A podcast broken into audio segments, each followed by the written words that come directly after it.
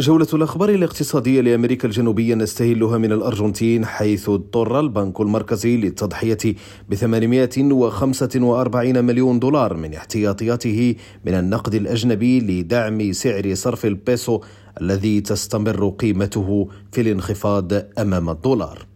وبالبرازيل أشار البنك المركزي البرازيلي إلى أن التباطؤ الاقتصادي للبلاد سوف يتفاقم في الأشهر القادمة وسط مخاطر مالية وتوقعات متواضعة للإنتاج الصناعي والتجاري والخدمات. وبكولومبيا توقفت صحيفة بورتفوليو عند السخط المسجل إزاء الخدمات العامة منذ أن أعلنت حكومة غوستافو بيترو عزمها تولي بعض الوظائف المتعلقة بتنظيم الخدمات العامة السكنية. وبالبيرو تراجعت صادرات البلاد بنسبة 13% في يناير الماضي في سياق أزمة سياسية خطيرة.